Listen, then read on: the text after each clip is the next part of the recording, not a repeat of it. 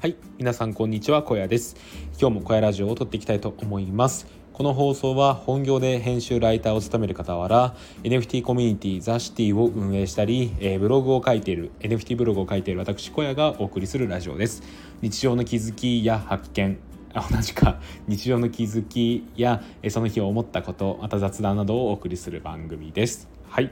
まだちょっと慣れないですね。よろしくお願いします。えー、今日話したいこと2つありますね。1つ目が、えーと、最高のインタビュー記事が出来上がりましたよっていうことが1つ。そしてあとちょっと雑談をしたいなと思います。はい。いやあのー、以前ですね宇宙なさんに公開インタビューということで、えー、スペースを使ってインタビューをしたんですけどその記事が出来上がって昨日の夜公開をしました。はい。これもう自信を持って、え、最高の記事とえー、言えるものを作りましたね。これ昨日の話じゃないんですけどあのやっぱり自分の中でね、えーと、妥協している部分がないかっていうのをしっかりと確認した上で宇治さんにも確認してもらって出した記事になります。あの誰が読んでもねえっ、ー、と面白くな面白いなと思ってもらえたりとかあとはあの宇治さんの人間性の部分が見えるような記事になっていると思うのでよろしければ是非読んでいただければとよろしければぜひ読んでいただければと思います。はい。そうですね。こちら概要欄にリンクを貼っておきます。うん。で、ちょっとそうですね。今日はその裏側の話をしていきたいなと思います。僕がこの記事を作るにあたってどういうところに気をつけてきたかっていうのをね、ちょっとシェアしたいなと思います。はい。でやっぱりですね今回の記事を作るにあたって一番僕が気をつけたことそれはですね宇治さんの話し方の部分ですね、えー、インタビュー記事なので僕と宇治さんがこう交互に吹き出してやり取りする形をとっているんですけどそこでの宇治さんの話し方の部分かなり気をつけましたね。はい、まあ、具体的に言うとまず1つ目は敬語をなくしたっていう部分ですね。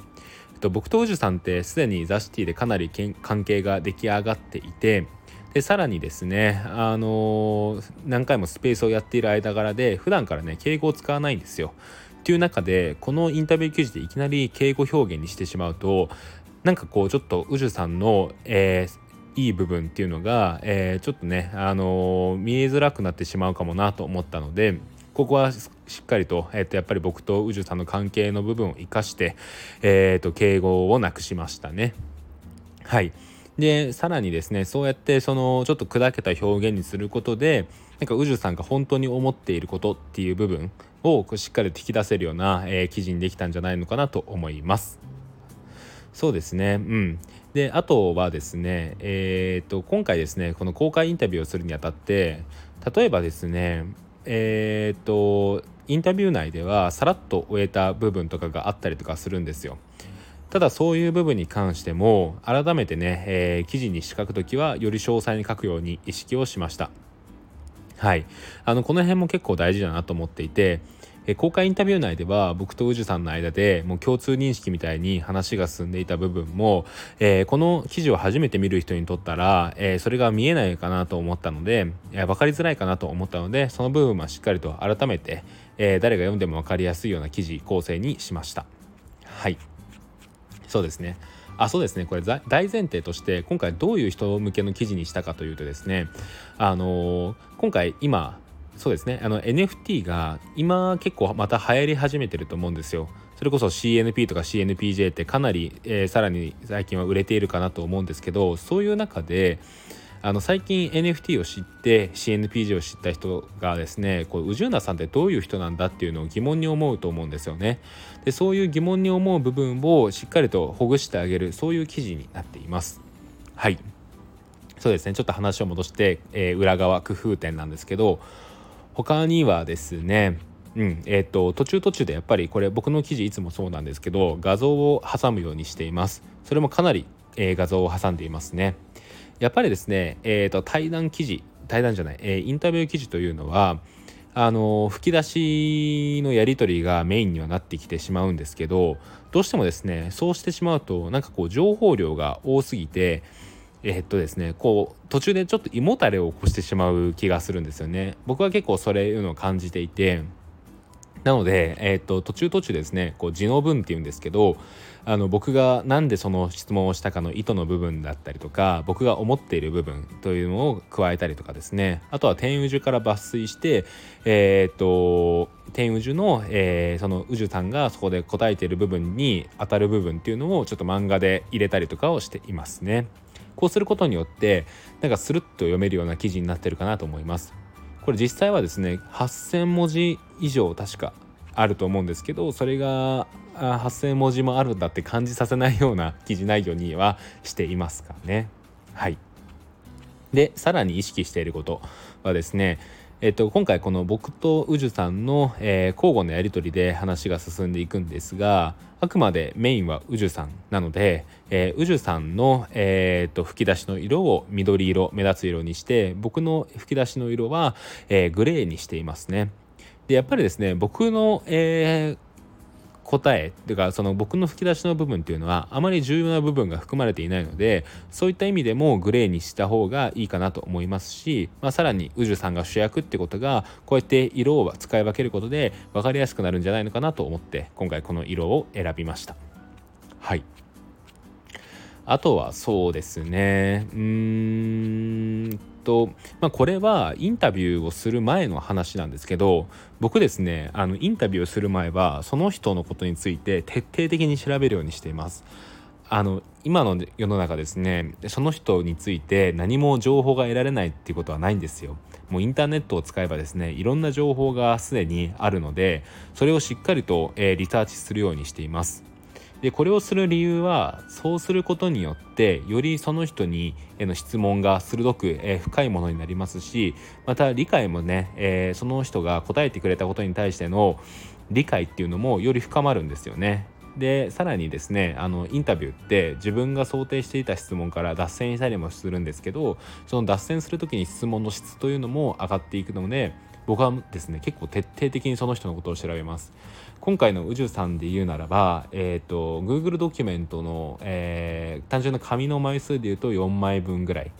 でさらにですねやっていたことやったこととすれば、えーと、天宇宙を改めて1話から全部読み直したのとあとはえーと、忍者 DAO のログを、えー、結構見ましたね。宇治さんがどういう発言をしているかっていうのをあの古い順に並べてみました。なのでいついつのタイミングでうじゅさんが、えー、忍者 DAO で発言したかとかももちろん知っていますしえーと、どういうやり取りが、えー、天宇治と同じようなやり取りがあったのかっていうのを見るようにしました。はい。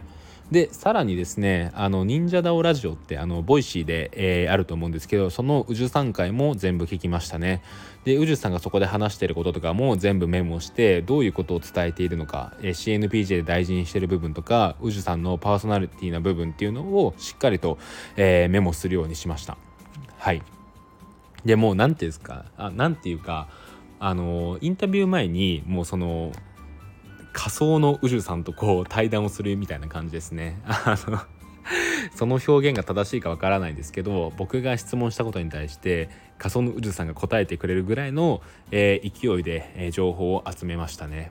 なのでもう結構ですね宇治さんにインタビューする前から、えー、インタビュー記事としてのコンテンツとして、まあ、でかなり、えー、7割ぐらいは出来上がるぐらいのものを用意しています。まあ、それもちろん作ってはいないんですけど、まあ、それぐらいの意気込みで、えー、リサーチをしていますね。はい。で、でもですね、えー、大事なのは残りの3割の部分なんですよ。残りの3割が本当のインタビューじゃインタビューでしか聞き取れないことなんですよね。でこの3割の部分っていうのは、えーと、どこにも載っていない部分ですね。うん、今まで宇宙さんがあまり言及してこなかった部分であったりとか、えーと、インタビューされてこなかった部分っていうのがこの3割の部分、えー、自分の記事のオリジナリティの部分になってきます。でそういった部分をしっかりと引き出せるようなインタビューにしました。はい、インタビューをしましたですね。うん。まあ、具体的にはあのなんですかね NFT を始める前の部分とかっていうのは宇宙さんも実際この辺は初めて話したかもみたいなことを言ってたと思うんですけどその辺はですね改めて僕が掘りましたね。はい、まあ、ライバーでどういうことをやっていたかとかあのまあどこまでそれが記事になるかわからないんですけどそういう部分改めて引き出す部分っていうのは結構多かったんじゃないかなと思います。はい。そうですね。あとはですね編集後期といっってあの編集をし終わった後の僕の感想ですね。今回のインタビューをするにあたって自分がインタビューをする前としたってどうなったのかって部分をしっかりと書くようにしています。これ結構大事で何ですかね。これはえー、っとまあ読んでもらう人全員に対しても書いているんですけどどちらかというと宇治さんに対して書いていますね、まあ、僕のインタビュー記事編集後期大体用意しているんですけどこれはですね、えーと、インタビューイーの方に向けて、えー、書いているものになっています。まあ改めてありがとうございましたっていう部分それに加えてえっ、ー、となんですかね普段接していてこういうことを自分は思っているんだよっていう部分をまあなんか直接言うのは照れくさいっていうのもあるんですけどここを通して宇治さんに伝えていることがありますね。うんまあ、こういうのを通してですね、あの、少しでも、えっ、ー、と、宇治さんへの感謝が伝わればいいなと思って書いています。うん。まあ、そうやってですね、トータルで言うと多分10時間ぐらいですかね、このインタビュー記事を作るのにかけています。はい。